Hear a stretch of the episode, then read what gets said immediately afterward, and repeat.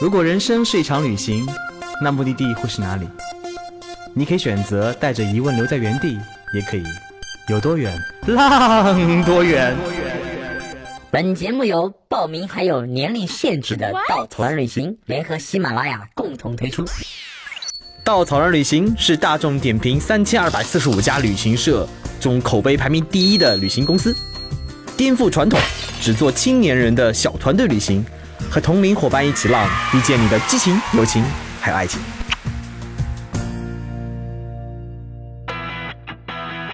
欢迎收听最新的一期《有多远浪多远》，我是道哥，不是 dog。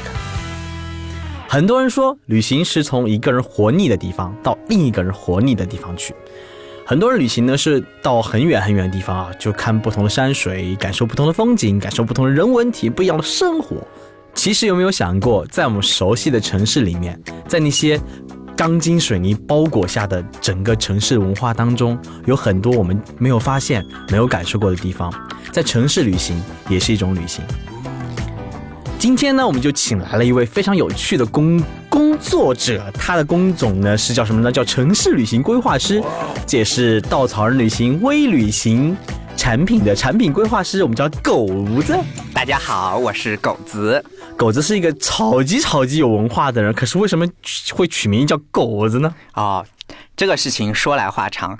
呃，我跟稻草人的渊源其实很久很久之前了。这件事情名字的由来大概要到二零零九年夏天，我跟了稻草人一条去青海祁连的线路。那个时候，呃，稻草人还是坐着四十个小时的火车，再加上防潮垫，在火车硬卧下面一起到西宁，一起到那个那个那个呃拉萨的时候。然后那个时候，由于火车路上比较漫长嘛，嗯，老板买了蛋糕，然后大家进行了长达三十到四十个小时的破冰活动。然后这个活动对就这么长，那个然后呃化了，对对，不不像现在，其实。对于花名的要求不是那么严，当年其实还是蛮严格的，说每个人都要有一个自己的花名。我想我没有啊，我那个那个本人姓葛，诸葛的葛。那时候都说从小到大大家都叫我小葛，因为身材比较矮小。然后我说要不大家就叫我小那个小葛吧。那个时候稻草人还是稻草人，姓傅的郑老板带的这个队啊，在带带队的过程中间，那个在火车上说不行，你你你你这个名字不行。那我说我也没有办法呀。那个时候小。小付同志突然灵光一现，小葛，哎呀，就叫小狗子了，这个名字很协调。当年那是一百个不愿意，一千个不愿意，一万个不愿意，但结果七天下来，这个名字就这么叫起来了，也就习以为常了。然后觉得嗯还挺好的，因为叫狗娃、狗蛋、狗剩这样的孩子都通常来讲比较好养，然后就一直跟了我，今年也快第九个年头了，嗯。生活不止苟且嘛，所以还有还有狗先生，还有狗 先生，没错。哎，所以狗先生不是狗先生，狗子，那个为什么想着来做这么一份很奇特的工作呢？这件事情呢也说来话长啊，就是。呃，跟着稻草人玩了很多年，然后在一一年的时候啊，二零一一年的时候成为了稻草人的领队。做了领队之后呢，那个那个那个被准备考导游证，在一二年的时候要考导游证。考导游证的时候，我接触到了呃，我大概最近五年对我影响最大的三本书之一啊，这本书叫《导游基础知识手册》，上很关键。然后我第一次打开这本书的时候，我发现里面的知识大纲啊，简直太符合我这种水瓶座的。那个、那个、那个兴趣爱好了啊！我们水瓶座能够活下去的很大都很多原因，是因为我们对这个世界无与伦比的好奇啊，非常关键啊。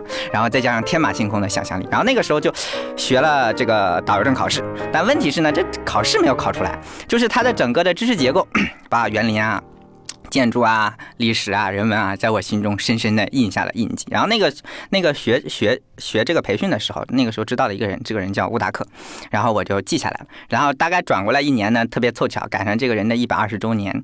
然后那个时候稻草人有一个机会，跟长宁区合作，要做一个乌达克的线路，说来找我来做做试试看吧。然后那他知道我感兴趣啊，然后我就尝试着做了一个活动。然后那个时候才知道啊，自己呃通过这方面的兴趣，再查一点资料啊。啊，再了再了解一下呀，我可以把这个线路做出来。然后更重要的是，在通过做这个线路的时候，走到了很多之前没有常去的地方啊。我来上海那个时候来上海五六年了，呃，那个基本都生活在五角场啊，以为五角场就是整个上海的中心。然后不是，然后再往租界里去看一看，然后再往。替他去看一看的时候，呃，对心灵其实产产生了蛮大的一个震撼。那个时候特别符合微旅行的一个定位和理解嘛，去发现熟悉的城市里面不熟悉的一面啊，我确实感受到了这面，然后这个这个这个想法就埋在了心里。然后后面呢，后面为什么想去做这件事情了呢？嗯，都说。稻草人是一个关于梦想和爱情的故事啊。我们说这个梦想是一方面。那个时候我发现啊，我原来是做财务工作的，我这个学了四年会计，然后当了两年财务，然后后面觉得不行啊，少壮不努力，老大老大学会计啊，这个去干这个活娶不起自己想要的姑娘啊。然后那个时候一狠心就把工作给辞了。辞了之后大概大概在家歇了半年呃一年左右吧，重新理了一下自己的知识结构，然后觉得啊准备大约充分了啊，开始。正式来做这个事情，前因后果大概就是这样啊。好，接下来是道哥科普时间。什么是稻草人的城市微旅行呢？很多年轻人由于现实的压力，没有说走就走、奔向远方的勇气。但谁说旅行不能在城市里发生呢？只要有一颗发现的心，拥抱属于你的城市，你会发现这座城市不为人知的一面。于是我们有了微旅行，我们希望你走出家门，去感受这个城市的不一样，去发现那些属于身边的美丽。所以狗子，在你挖掘上海的过程当中，有没有发现那些上海你曾经不为人知的一面呢？有啊，其实特别的多。因，呃，为什么这么讲呢？因为其实大部分人，我觉得就是按照正常生活的惯性来说，就是自己上班的地方，然后常去的商圈可能会长一点。在其他的，其他哪怕其实一些很知名的道路，其实大家都逛的少一点。那么，其实，在上海，呃，我通常来讲几个比较推荐的啊，别人第一起手第一件事情问我，你觉得上海有哪里就很特别，我往往会给他推荐。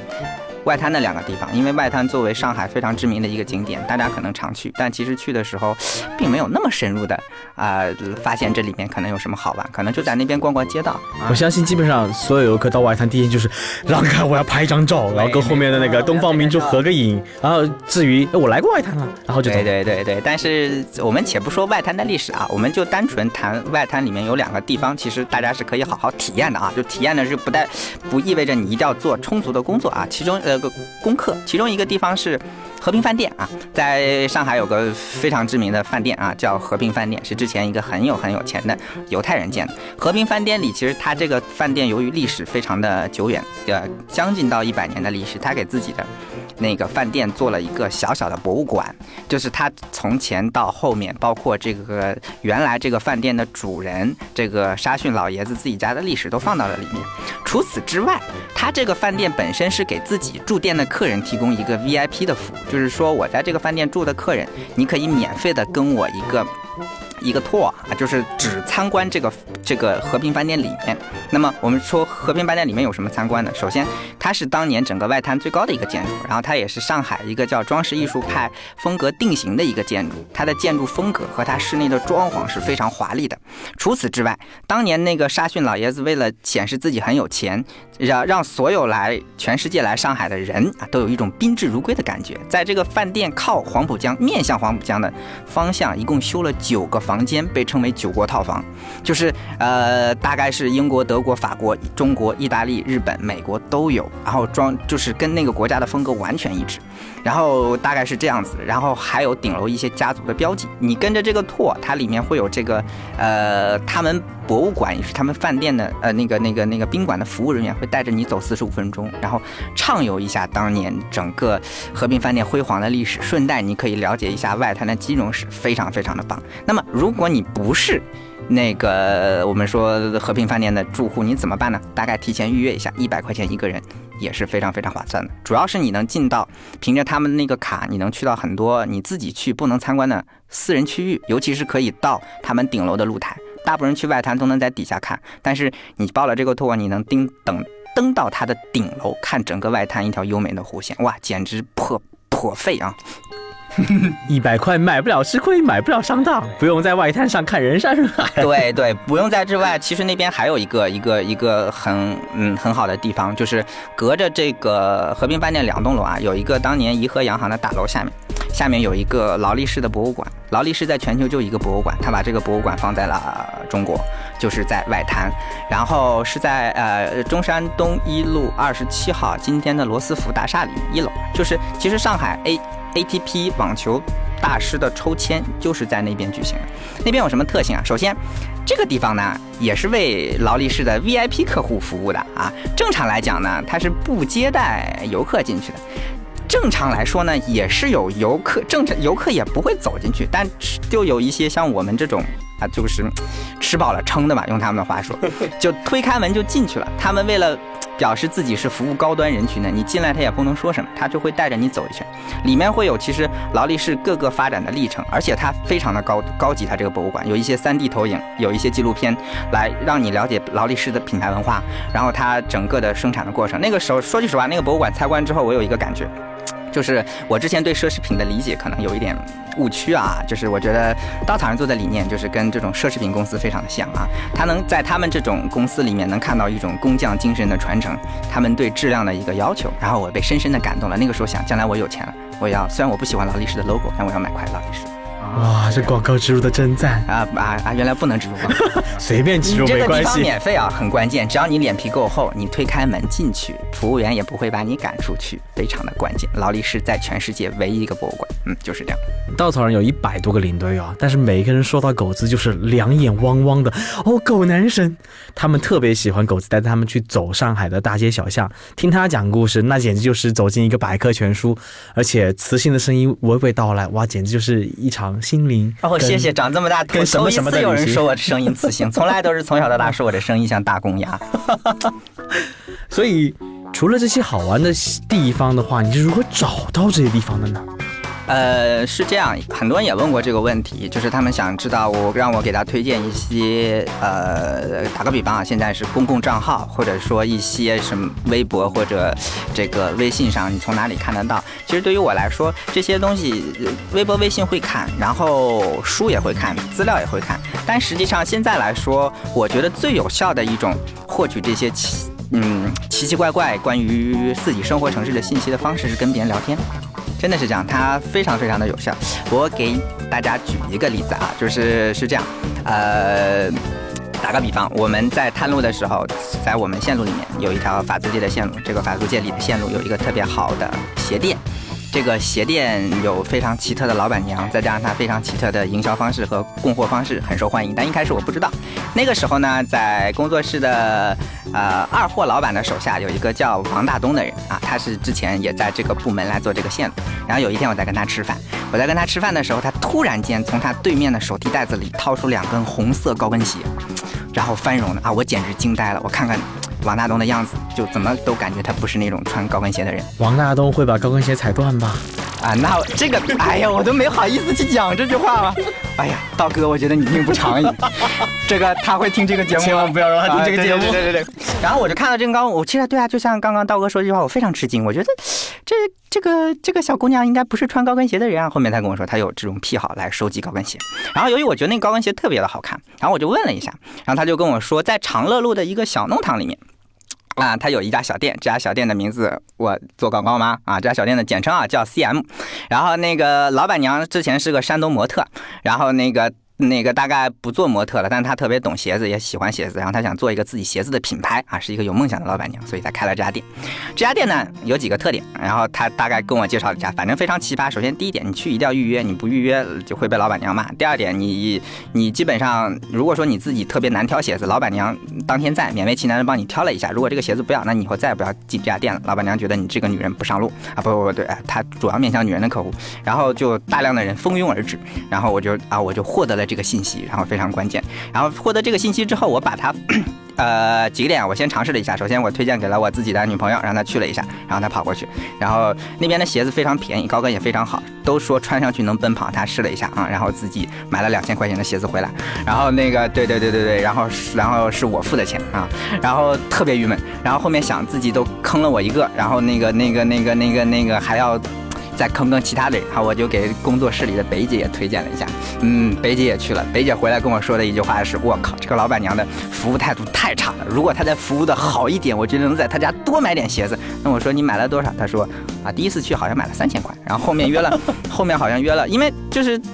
他们的购物的模式不太一样，他们每双鞋子都很便宜，但是你去那边会试大量的鞋子，试上去之后你都舍舍不得，然后然然然后你就买了很多。这三千块大概多少双呢？三千块，它四五百块钱一双吧。哦，那你买了好多双。对对对对，买了好多双。后面我带队的时候啊，这就是后面的事情。后面我带队的时候，因为稻草人的微旅行女领队偏多嘛，啊，其实长短线也女领队偏多。然后我说，我正好在我们线路里，我一走一路过，我跟他说，哎，这家店不错。然后一群女领队眼睛都冒光。然后那条线路结束之后，那个那个那个有。大量的那个也没有大量，就有两个就相约去那家店买了，然后当天他们也买了五千块，对，大概是这个样子。然后我后面就说，你们可以把这家店在带路的时候推荐给领那个队员。然后后面确实有很多队员也知道，其实我们默默的为这家店做了很多销售工作。但是其实是这样，这家店为什么说它好？首先它的鞋子的质量很好，其次老板娘很有意思。当然你现在不一定看得到。老板娘，反正会有这么多一大堆奇奇怪怪的店，你知道看到的过程其实是起源于跟别人的一个聊天，然后这是其中之一啊。在我自己探路的时候，也会有什么？打个比方，在吴江路旁边有一个上海比较老式的石库门的典型，叫张园。我一开始去的时候，其实是书本上的一些知识，然后自己看来看去也不懂。那时候拿个相机，然后那个时候我自己在那边拍照的时候，突然从。弄堂的那个那个里面闪出一个老大爷，看着我在这边拿着个相机，跑过来问小伙子啊，你在这边拍照啊？我说哦，我是拍照，我对这个上海的石库门蛮感兴趣。然后老爷子看我可能兴趣比较高涨，他就帮我指了指，就是说你来这边什么上面挂的、书上写的，其实一很很多东西都是假的，或者他们后面修的。你要看看那个那个地方，他帮我指了一下。然后我发现，其实，在石库门的底下。嗯，它有几块柱石，呃，老爷子说那个东西是老古董，我后面跑过去看，那个玩意叫什么呢？那个东西叫做界碑，就是很多石库门建筑里面都有，就是在房子的四角的角落里会有一块石头，那个石头上会刻着当时房地产公司的地契的编号和数字，就是用来划分啊这一条线。打个比方，有两个石头，这一个石头构成了一条线，可能东面是一外另外一家房产公司的，西面是这一家房产公司的，就是。在这个角落里的石头里面，它其实记录着更多的风风雨雨。然后那个东西其实是我自己去，或者说在资料上查，其实或者说你在其他的网络资料里很难看到的，就是偶然间会有这样的一些奇遇，他们会把这些知识传递给你。反正有也特别的有趣吧。虽然说啊风里来雨里去探路的时候，但是会有这么一些些的小快乐。嗯，大概是这样。都说认真的男人最帅气。听狗子讲这些东西的时候，哇，两眼简直是冒着金星跟火光啊！这种对城市的热爱，我觉得对城市挖掘的热爱，成就了狗子在这件事情上他的专业和他为什么那么帅气的原因啊！谢谢谢谢谢谢谢谢谢谢！我想生活不只是远方和苟且，还有钢筋水泥包围下的我们心中的诗和原因。从家里走出来，去发现这个你熟悉的城市不熟悉的一面，这也是旅行。好了，欢迎收听我们这一期的有多远唠多远，我们下期再见，拜拜。旅行不止吃住行，更不只是买买买。我们不说攻略，不灌鸡汤，时常走肾，偶尔走心。这里有最真实的旅行故事，最奇葩的囧途奇遇，最没有节操的激情四射。没有说走就走的勇气，没关系，带上耳朵，也可以有多远浪多远。请搜索“稻草人旅行”，和我们德艺双馨、颜值出众的领队一起出发，爱上这个世界。